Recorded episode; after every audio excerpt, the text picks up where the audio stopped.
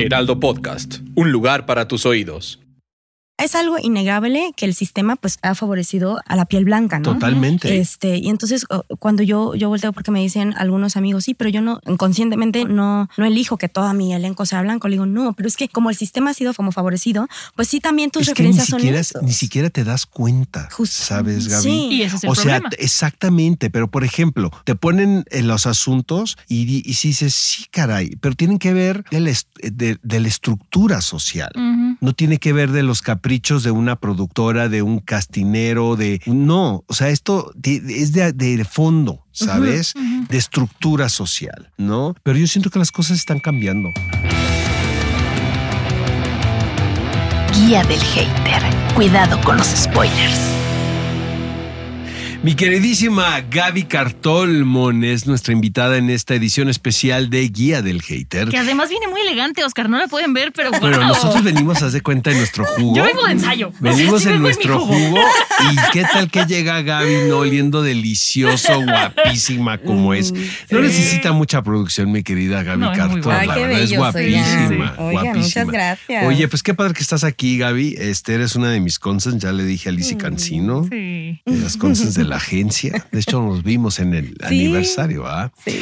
Pero Gaby es una de las actrices que ahora sí que como la espuma, ¿no? Es la típica historia de, de que alguien en muy poco tiempo, digo, no dudo que hay mucho trabajo detrás de eso, digo, de eso vamos a platicar en esta ocasión, pero, pero vaya, este reconocimiento que fue así como, debe ser como bien fuerte, ¿no, Gaby? Que de repente protagonista de La Camarista, ¿no? Realmente un vehículo de lucimiento para cualquier actriz y que tú lo aprovechaste brutal. Y luego dar el paso este, a estas producciones norteamericanas, ¿no? Como The Resort, ¿no? Que Sí. es una serie bien peculiar que ya tuve la oportunidad de verlo. Yo tengo que ver todo donde sale Luis Gerardo Méndez porque te empieza, ¿sabes? A acosar Sí, no, por- ya, eso sí, Exacto, en no eres WhatsApp. amigo. no, pero qué, pero qué viste, pero cómo y qué te pareció el final de la tercer, del tercer episodio. Así, así me traía con Velasco. Como Arán. encuesta, sí, Como encuesta. Entonces, este, que estás Arán. fantástica también en, The Resort, que es un, es un tono también bien Bien peculiar y muy Total. distinto, totalmente opuesto a la camarista, totalmente total. opuesto. Oye, vamos a platicar. Este, ¿dónde naciste, mi querida? Soy acapulqueña. Eres acapulqueña. Sí, muy Por eso se ve bien con lo que se ponga algo, Siempre está sonriendo. Siempre está sonriendo, sí, ¿no? sí, sí. Sí. Sí, es un hermoso lugar, fíjate. Yo la verdad que soy súper norteño. Cuando me vine a vivir a la Ciudad de México, descubrí Acapulco porque pues es el, el de vámonos de fin de semana, Sí, ¿no? sí, Sí. Este, yo conocía las playas de Rosarito, Baja California, por ejemplo, que es un... Te es un- cerca. y me quedaba muy cerca, pero aparte es un mar súper frío, no o sea, nada que ver con, Con, con el. Pacífico de este lado, ¿no? Este, pero sí creo que es una ciudad con muchísima magia. Es, eh, hay un una sensación siempre de, de, de ser que son buenos anfitriones, ¿sabes? de que te la pasas súper bien. Lo que pasa en Acapulco se queda en Acapulco. ¿Son aparte. Las Vegas mexicanas, Oscar? Yo creo que sí, ¿no? Entre, entre Acapulco y Yo, Tijuana. a mí la verdad me encanta, ¿no? Que dicen que era la playa de los televisos. Pues a lo mejor. Pues por ¿no? algo era, ¿no? También. Exactamente, ¿no? Y, pero, pero realmente los mejores recuerdos de ese lugar. Sí, totalmente. O sea, es para mí es un lugar de paraíso. Eh, aparte, también cultura, ¿no? Sí. Este, los años 50 Exacto. fueron fueron los años de oro de Acapulco y, y era el territorio de, de todos los artistas. Entonces, no sé, crecer ahí también creo que, que sí da una especie de, de personalidad. Eh, digo, aurada de que yo ya soy alegre, pues, en mi vida, pero sí, haber crecido en Acapulco, la verdad es que fue un lujo y un privilegio también. Oye, y naciendo en Acapulco, ¿cómo nace tu gusto por la actuación? ¿Cómo empiezas? ¿De dónde dices yo quiero irme por acá? Es que yo nací actriz. O sea, Ok. yo, yo le dije a mi mamá, o sea, tú diste a luz y yo, ¡tarán! No, o sea, fui actriz, soy actriz. eh, y, y pues se llegó un punto donde yo lo manifesté desde muy, muy pequeña. Y ya cuando se llegó el momento de la verdad de, a ver, ¿qué vas a estudiar? Pues le dije, es que sabes qué soy. O sea, me, me- me llegó el momento de asumirlo y de Ok, decir, qué bonito. no puedo huir de esto. Es- Yo le llamo la bendita condena porque es hermoso, pero no puedes escapar de. de- o sea, Ujú. quien es, es. O sea, Ujú. quien es, será, ¿no? Entonces. Como Filé Medina en el tap que me Sí. regañó, me dice, ¿por qué me preguntas en qué momento decidí ser actriz? Soy, ac- nací. Soy actriz. Me encanta. Le dije, ah, señora, perdón, era la primera temporada, entonces yo todavía no se las podía regresar, ¿no? Pero me puso una porque le pregunté, ¿en qué momento decidí ser actriz? Es que yo no decidí, me dijo, yo no lo decidí, Claro. ¿no? Pues sí. Yo soy. Oye, ¿y qué hace una, una, una niña que quiere ser actriz en Acapulco? Ay, pues eh, participar en, en proyectos de la escuela, ¿no? O sea, cada vez que hay un escenario, decir yo, yo quiero estar. Eh, estu- fui parte del club de porristas, fui eh, también del club de danza regional, eh, que por cierto lo hacía bastante bien. Y qué Ay. padre es la danza folclórica. increíble, qué bruto. increíble. Qué Y complicada. Muy complicada. En algún punto también lo pensé, como decir, y si sí me dedico a esto profesionalmente, eh, porque era un, un grupo selecto, pues no era como que nada más yo quiero ser y ya. Tenías que hacer el casting desde, esas, eh, desde esa edad.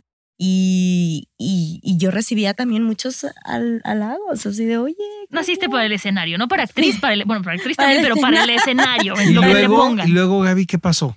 Luego mi mamá eh, me llevó a Inglaterra a estudiar a, a Manchester porque ella estaba haciendo su doctorado. Yo era menor de edad, tenía 11 años en ese momento.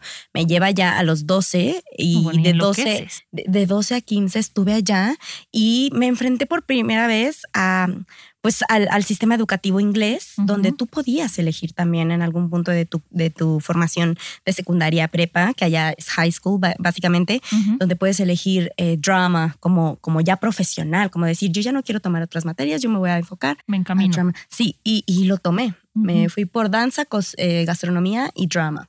Fueron las tres que yo elegí, todo lo demás lo voté, ¿no? Este, matemáticas, bye. Me vale. Entonces, eh, eso, pas- eso sucedió. Yo regreso a, a México porque se le acaba la beca a mi mamá.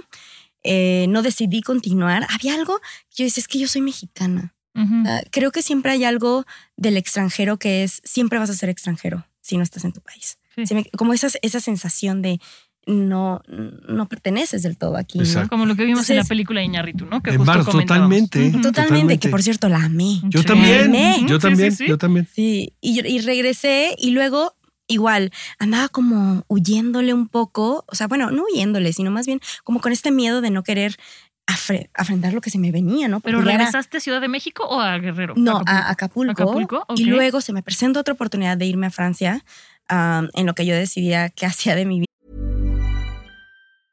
Hiring for your small business? If you're not looking for professionals on LinkedIn, you're looking in the wrong place. That's like looking for your car keys in a fish tank. LinkedIn helps you hire professionals you can't find anywhere else, even those who aren't actively searching for a new job but might be open to the perfect role. In a given month, over 70% of LinkedIn users don't even visit other leading job sites. So start looking in the right place. With LinkedIn, you can hire professionals like a professional. Post your free job on linkedin.com/people slash people today. este, me voy tres meses, regreso y ahora sí fue el momento de la verdad de decir, bueno, ¿a qué te vas a dedicar? En algún punto pensé gastronomía, hice el examen, lo pasé, estaba ya adentro eh, y les dije, no saben qué, voy a, voy a perseguir mi sueño, voy a ser actriz y me voy a la Ciudad de México. Y, y llegaste a la Ciudad de México Sí. sola. Mi hermano estaba aquí, pero él estudiaba en la UNAM. eh, ninguna de mi familia se dedica a eso, entonces no, no, no sabían cómo ayudarme ni, ¿Por dónde? ni por dónde, pero mi madre y mi papá eh, pues me apoyaron económicamente. Entonces, pues eso fue eh, ya Es una una ventaja. no, ¿estás es una acuerdo? alivianísimo, porque pues me dicen, no sé cómo ayudarte, pero mira, aquí está tu mensualidad, vete. Y yo Busca. como millennial, ¿no? Así de que Google, este, escuelas de ¿Cómo ser actuación en, actriz? en- en- Sí, sí, te lo juro que también. ¿Cómo se hace? Eh, ¿Cómo le hizo Jennifer López para llegar? Te lo juro, yo quería, Sí. yo quería una... ¿Cómo ser Jennifer una- López, una no? sí, yo quería una guía, yo quería... Oye, pero ¿y qué te aventó Google? ¿Casa Azul o No, me aventó a una escuela que en su momento eh, se llamaba Fases de Germán Ah, Robles. yo también pasé por ahí. Ah, ajá. bueno, exactamente. Ya, no tenemos que decir más. No. Pero a su vez, eh, Te conectó con. me conectó con una agencia que se llama Cibermodelos Ujú, y me dijo, pues vas. Y extraen una novela que resultó ser de Argos. Y me, me acuerdo que uno de los técnicos me dijo, si tú quieres ser actriz, ¿por qué no te inscribes a la escuela de, de, De Argos. de Argos? Y yo, "¿Cu- ¿cuál? No, pues que Casa Azul. Siempre le voy a estar agradecida a ese hombre que no sé ni cómo se llama, no recuerdo su cara, eh, pero me acuerdo que él fue el que me dijo, estudia. Ahí. ¿Y qué generación eres? ¿Quién está ahí? de verdad. 2008, 2011, y estoy nada más y nada menos que con mi Mabelita Cadena. Estás Sí, con yo Mabel. justo, Fue, Ajá. es que es que es justo mi cuando yo entré, Mabel iba saliendo. ¿Saliste con las Ah. muertas también? como No, Mabel? eh, In Memoriam. In- Memoriam, In Memoriam la juntas y mm, ella y yo estuvimos eh, los tres años juntas en el mismo salón, eh, misma generación y, y justamente hoy vamos a ir a su premier a verla. Ay. Entonces también eso, eso me llena de mucho orgullo también, compartir con una Claro. compañera hermana el camino. Mabel y tú son las estrellas de la generación, podemos decirlo. En resumen, En resumen. sí. Ay, Fue a buena generación, ¿eh? Fue buena generación. Sí, fue muy buena generación, pero yo creo que también la carrera, pues, no sé, te va, te va Pero era otro momento de Casa Azul, ahora es otra cosa. No, con bueno, ahora ya están Karina. en Tlanepantla y ya Para es, empezar, están en, este, Tlanepa- en la hermana república de Tlanepantla. Saludos hasta allá. Necesitas visa para ir para allá, ¿no? Cambias los pesos por varos y todo. Exactamente. Sí, sí, sí. No. Y además ya son dentro de los estudios de Argos, ya es diferente, porque antes era Casa Azul y eran las oficinas de Argos nada más. Sí. ¿no? Tenía Cuando un encanto en- cuando estaba aquí en la Condesa. En Avenida ¿no? México. Ay, sí, Sí. esa escuela. Exactamente. Y luego, to- luego la pasaron a la Roma. a la Roma. Exacto, donde todavía estuvo Mérida, Ignacio Flores es. de la Sí. Lama como Sí. director. Sí. Y ahora ya está Karina Gidi allá en Tlán. Oye, ¿cómo llega la camarista? Pues primero llegó la Tiricia. Ajá. Y ahí justamente es la primera vez que me nominan al, al Ariel. Yo ni Qué siquiera bonito que sabía lo que la era. primera vez, ¿no? Así como Meryl Streep. Sí, a sus, Bueno, a sus 18 años, ¿no? Ajá. Eh, yo no sabía exactamente qué es lo que me estaba sucediendo, porque a mí se me, eh, se me planteó un panorama súper gris, así de, mira, esta película, ¿La Tiricia le escribió Ángeles? eh, no, fue eh, Jorge Pérez Solano Ajá, y Ángeles había hecho con este director una película previa, ajá. este, mm, que no recuerdo el nombre, ahorita se me fue, pero justamente ya ahí se conocen y luego también Ángeles escribe algo sobre la tiricia, que es esta enfermedad del espíritu, ¿no? Em, y pues nada, me vio Lila en su momento con esta, con esta, con este filme y luego se acordó de mi rostro cuando ya empezó ya a hacer- abrir casting para su película y, y me mandó llamar de yo quiero ver a esta chica para, para este papel y inclusive le bajaron la edad porque cuando me conoció fue así de que bueno es ella, ¿no? Em, y fue de repente, fue todo muy Que siento que fue un gran acierto el que te hayan bajado la edad, porque lo que me provoca a mí, la camarista, es que todo el tiempo como que quieres entrar a, a- no a la ficción para ayudar a esta pobre Sí. mujer, ¿sabes? Porque ves esta Te genera eh, más empatía que totalmente, sea un poco más joven. totalmente. Mon, porque finalmente ves una, para empezar, una mujer. ¿no? En esta, involucrada en esta cotidianeidad, Sí. ¿sabes? Que lo que te provoca también es el, el aburrimiento que debe, que debe tener de la vida misma, Claro. ¿sabes? Y en el que estamos enfrascados, ¿no? Pues la gran mayoría, La gran mayoría. de los habitantes del planeta, porque ni siquiera estamos hablando de México. No, eso, eso es fue un muy problema, por eso, por eso la camarista viajó a todos lados, porque todo el mundo se identificaba, ¿no? Todo mundo. Yo le decía a, a Lila, esta película, porque ella decía, es que esta película es muy mexicana, le decía, pero es muy universal también. Exacto.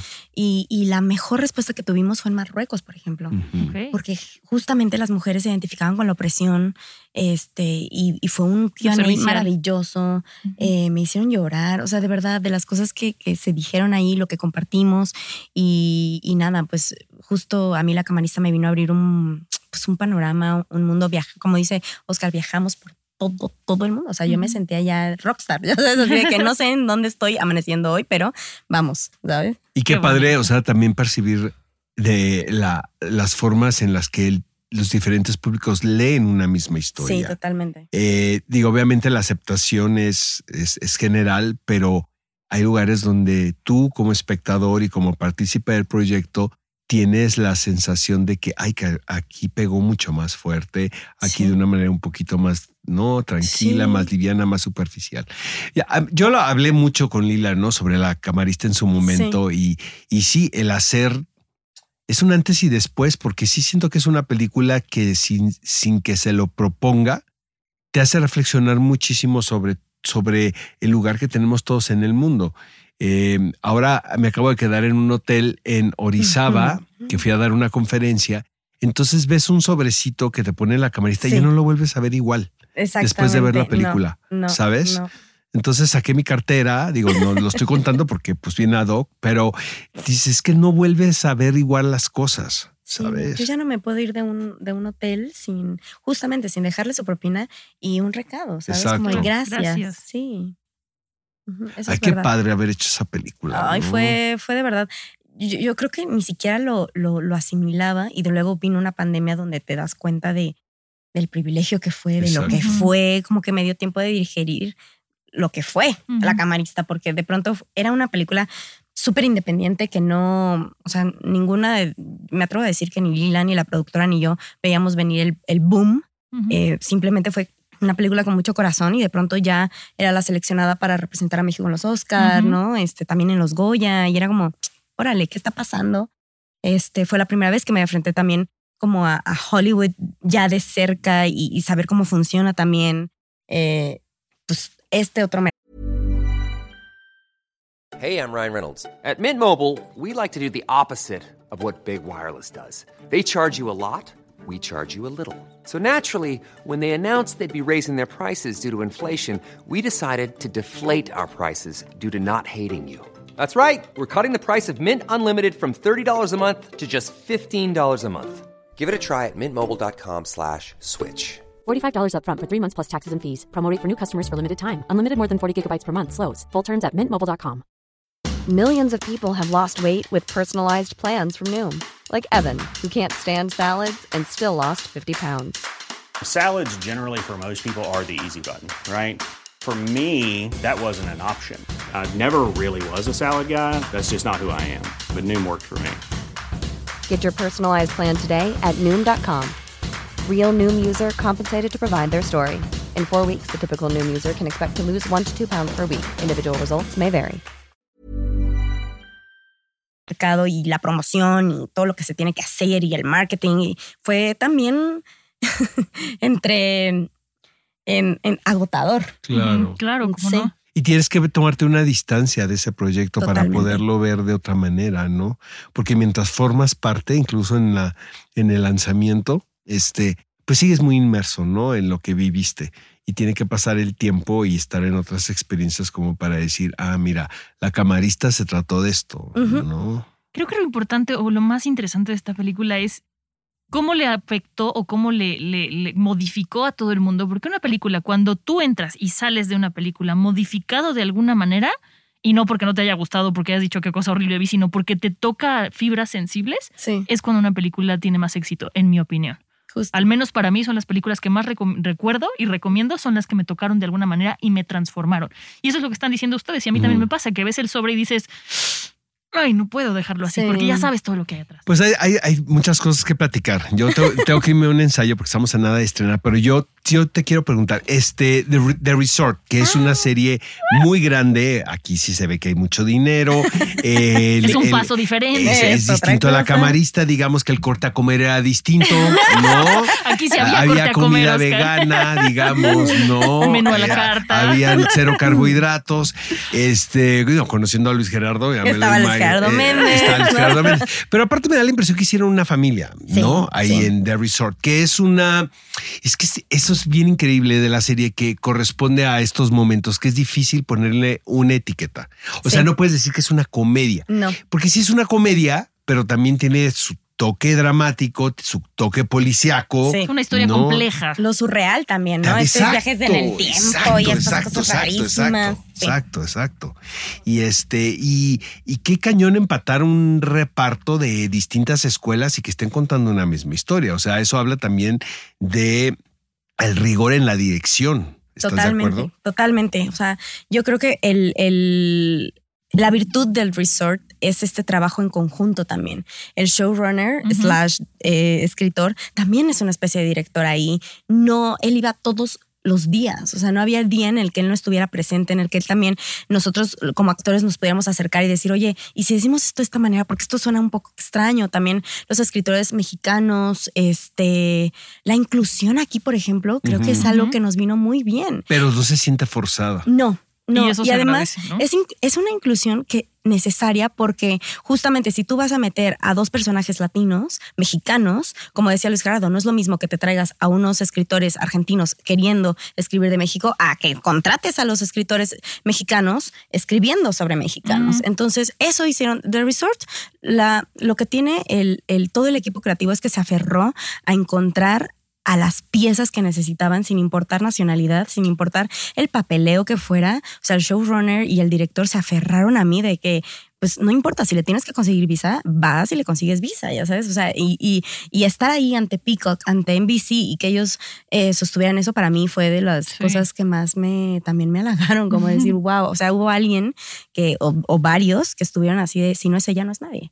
Y entonces la plataforma fue como de, bueno, pues es- ok, empecemos a tramitar la visa y a ver qué pasa. ¿El ¿no? casting lo hiciste aquí en México? Sí, lo hice aquí en México. Ajá. Sí. Qué, qué padre lo del self-tape, ¿no? Que sí, siento que es una de las pocas ganancias de la, eh, De la pandemia. de la pandemia que pues tú mismo te haces tu casting, que luego es más cómodo, ¿están de acuerdo? Ustedes dos son actrices, entonces se siente más cómodo hacer el self-tape que tener a, ¿no? a este jurado deliberador enfrente a ti, ¿no? Sí y no, sí porque estás más cómodo y estás en tu casa, pero no porque de repente necesitas la Guía, réplica ¿no? o la guía o el a ver, repítelo, pero ahora sí, tú lo mandas y no sabes qué va a La pasar. dirección. Si lo van a ver. dirección, Sí, claro. una dirección. Sí, sí, es como un arma de doble filo. Yo sí ya yo. extraño mucho lo presencial. Y cada vez que me dicen, este casting sí es presencial, yo, ay, qué- bien. No, yo, yo soy el rey de lo presencial, imagínate. O sea, yo, estaba a punto de volverme loco en casa. No, y también lo que decía Kate, ¿no? Que tuvimos la oportunidad de entrevistar a Kate del Castillo, que decía, Sí. ¿cómo te vibra una persona para ver si quieres trabajar con ella? Totalmente. Eso en el self-tape no, no lo sientes. Es No. como Tinder, ¿no? Das like y luego vas a la serie y dices, ay, caray, me equivoqué. Y lo mismo pasa también en las producciones, ¿no? ¿Por qué Te quedas y llegas y dices, ching. Este, oye, Gaby, yo te quiero preguntar algo. ¿Qué opinas del movimiento de poder prieto y del asunto de eh, que debe haber un cierto número de representación en cada una de las producciones? Yo creo que es importante hablarlo, eh, porque como decía Gael, hablarlo ya es hacer algo al respecto, ¿no?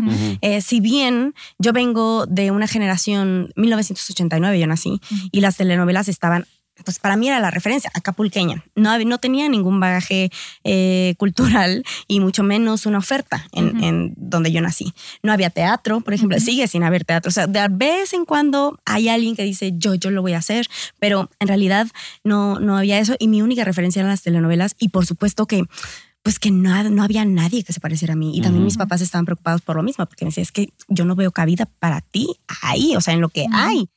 Y, y yo, pese a eso, dije, "Sí, o sea, tienen razón porque justamente no lo veo, pero yo, yo decidí seguir con mi, con mi, pues con mi pasión, ¿no? Independientemente a mis looks o independientemente a lo que yo era, yo, yo, yo sabía que yo era actriz. Ujú. Y entonces eh, creo que nos viene bien sí plantear, sí, sí empezar a hablar al respecto y tal vez generar algunas reflexiones, ¿no?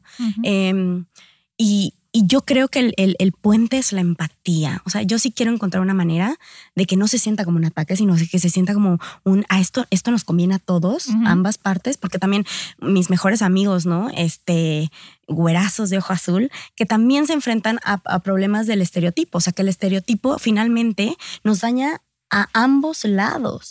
Y a mí lo que me gustaría es construir ese, esa, ese, ese puente de empatía y de decir, ok, entonces, ¿qué es lo que necesitamos hacer para que sí ambas partes nos sentamos como que este movimiento importa y que no sea como un este ataque, ¿no? Como que no sea como un... Una guerra, ¿no? Sí, Es una guerra. No, por supuesto Estoy que no. totalmente de acuerdo contigo. Yo creo que desde el momento en que yo conocí, digo, aunque la había visto en, pan- en la pantalla, a mi querida Gaby, dije, yo me voy a llevar bien con ella porque este, estoy totalmente de acuerdo contigo. Fíjate que yo me, a mí me puso a reflexionar mucho un podcast que escuché de donde entrevistaban a este chavito Quetzali, Sí. quien Quetzali. forma parte, ¿no? De, Sí, de- sí, es de como poder- de los representantes del movimiento de poder También es de prieto. Casa Azul. Eh, y, y realmente puso muchos, muchas ideas que me hicieron reflexionar muchísimo. La verdad, yo soy productor y genero mucho trabajo también. Eh, mis montajes no son de productor, o sea, realmente mis repartos los arma mis directores, pero obviamente pues tengo injerencia Claro. porque soy el productor.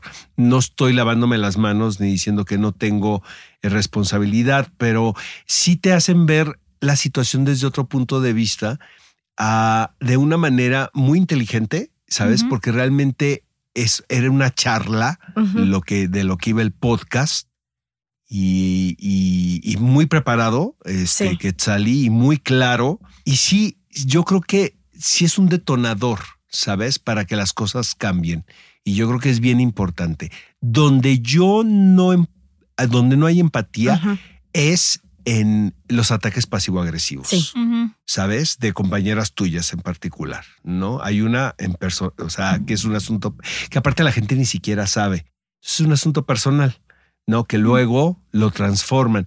Como ese movimiento, muchos otros, ¿eh? Ah, sí, También, claro. ¿no? La claro. representación LGBT, ¿no? Este, eh, lo- eh, feministas, Sí. este, lo que quieras. Sí. Entonces es cuando ya se distorsionan las cosas y es una lástima porque en, es cuando se puede avanzar, ¿sabes? No es y una no estoy guerra, es un hablando de esta cuestión de hablemos con amor después de que te avientan un No, tuit tampoco, espantoso, tampoco. que eso es pasivo-agresivo. ¿No?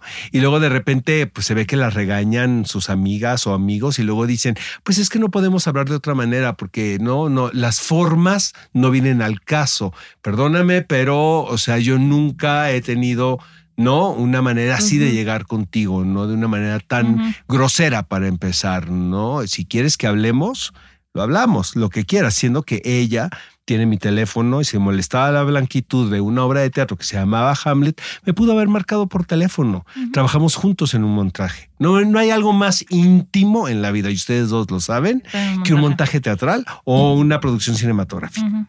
Es la cosa más comunitaria, ¿no? Yo no entendía por qué si le molestaba tanto, ¿por qué no me habló? Había, ella tiene mi teléfono. No, lo tenía que hacer de una manera, ¿no? Exhibir. Que entonces cuando yo digo, pues, ¿qué es lo que se está buscando realmente? Es que eso desvirtualiza los movimientos. Exactamente. Entonces creo que es importante siempre mantener, como lo comentas tú, como lo comentaba también Tamara Vallarta que estuvo aquí, lo importante es caminar y escuchar al otro, no querer atacar al otro y decir yo soy más o yo voy arriba o ahora me toca. Sí. Es simplemente caminar, creo. sí. Yo O personalmente. cambiar las cosas, también distorsionarlas cuando son otra cosa, ¿no sabes? ¿Saben?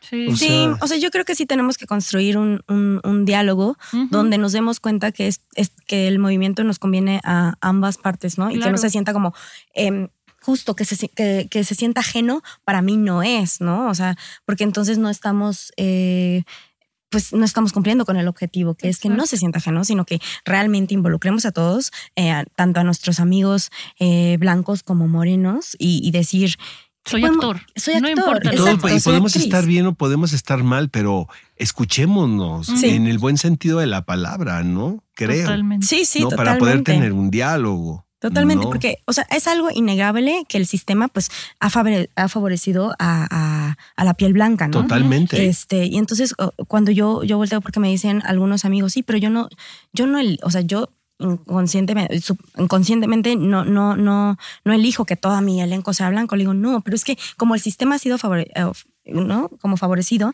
pues sí, también tus es que ni referencias son siquiera, esos. ni siquiera te das cuenta, Justo. ¿sabes, Gaby? Sí. Y ese es el o sea, problema. exactamente, pero por ejemplo, te ponen en los asuntos y, di- y si dices, sí, caray, pero tienen que ver de la, est- de- de la estructura social.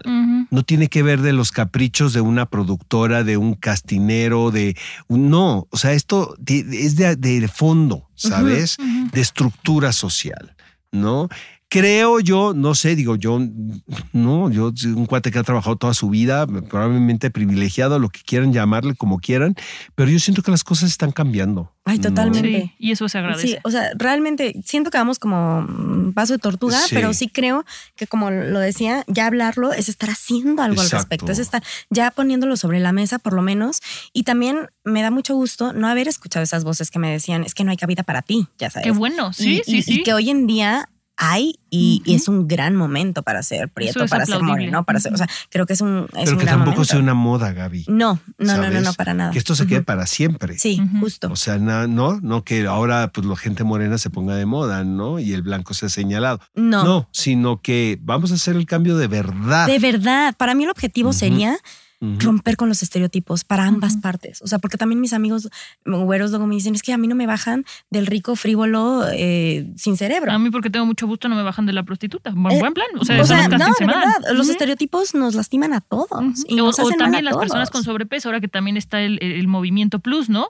Yo veo producciones de otros países y en, muy en específico puedo hablar de Merlí, la serie, que había de todo. Y la chavita, una chavita que tenía sobrepeso, era de las protagonistas. Bridgerton, ah, que ahorita ya está. Exactamente. ¿no? Y eso a mí digo, wow, Siento es que, que, sí. Shonda Rhimes ahí bajita la mano, ya sabes, muy frívola, frívola, pero le ha pegado unos goles Sí. tremendos, ¿no? Sí. Porque ha, ha roto, exactamente. Sí, totalmente. Con, con- con- ¿no? Romper los estereotipos, estereotipos. eso es lo Y más. justo porque ahorita, por ejemplo, viene una serie en Netflix, ¿no? Que la- acabo de ver la promoción, que está basada en la vida de Michelle Rodríguez y todo. Pero cuando también, cuando también se trata de si eres gordita, señalar que lo Sí, eres, tampoco. también tampoco me parece. Porque eso también es Estoy discriminar, también estás totalmente de señalando. acuerdo contigo. O es autovictimizar,se ¿Sabes? O O sea, sea, también, o sea. ¿Por qué no podemos ver a personas y ya, ya? y contemos una historia. Independientemente de que si soy morena, chaparra, No. alto, güero, blanco. O sea, ya. Como, como teatreros y como productor sabemos que lo más importante es la historia y que Sí. se cuente la historia y que se transmita. Con gente que tenga la calidad de transmitirla. Como sea, no importa. Pero sí que haya representación, creo yo. Exacto, sí. Sí, sí, sí. Ah, Digo, nos podemos pasar aquí la vida entera. Yo me tengo que ir, la verdad. Ay, no, Pero no, no, este- también. Oye, pero te, queremos muchísimo, Ay, Gaby. Eres de nuestras. Espectacular. Bueno, O sea, está, eres espectacular. Yo que no me sé Tiene- vestir más que en pants teatreros, te veo y digo, wow. ¿No? Oye, ahorita estás haciendo algo en particular, estás. No, ahorita estoy casteando. Eh, hay, hay proyectos bien interesantes que yo espero que se a hagan. que te lleven la que siga, hombre. Sí, que no se ya- haga. Ya, ya va, ya va a empezar. Pues fíjate que, eh, fíjate que eh, aquí entre nos sí dirigí el casting de su, de su próxima película Ajá. y estoy ansiosa porque salga. Todavía no sabemos absolutamente nada. Este, pero fue mi primera dirección de casting y me encantó también. Tú Está vas para allá, va, ve- te veo, pero derechito para allá, ¿eh? Sí, un poquito así como manda más, ¿no? Me Si nos encanta. dejamos, nos va a gobernar Gaby, ¿eh? Ajá. A ser es, nuestra regenta, El siguiente ¿no? reparto. Nuestra, sí, nuestra regenta aquí en la Ciudad de México. Te adoramos, Gaby Muchísimas Cartole. gracias. Y muchísimas gracias por haber estado aquí en la guía Gracias del por el hater. espacio. Gracias Los a amo. ti. Gracias. Guía del Hater. Cuidado con los spoilers. Producido por Ale Garcilaso, con el diseño sonoro de Federico Baños. Una producción de Heraldo Podcast.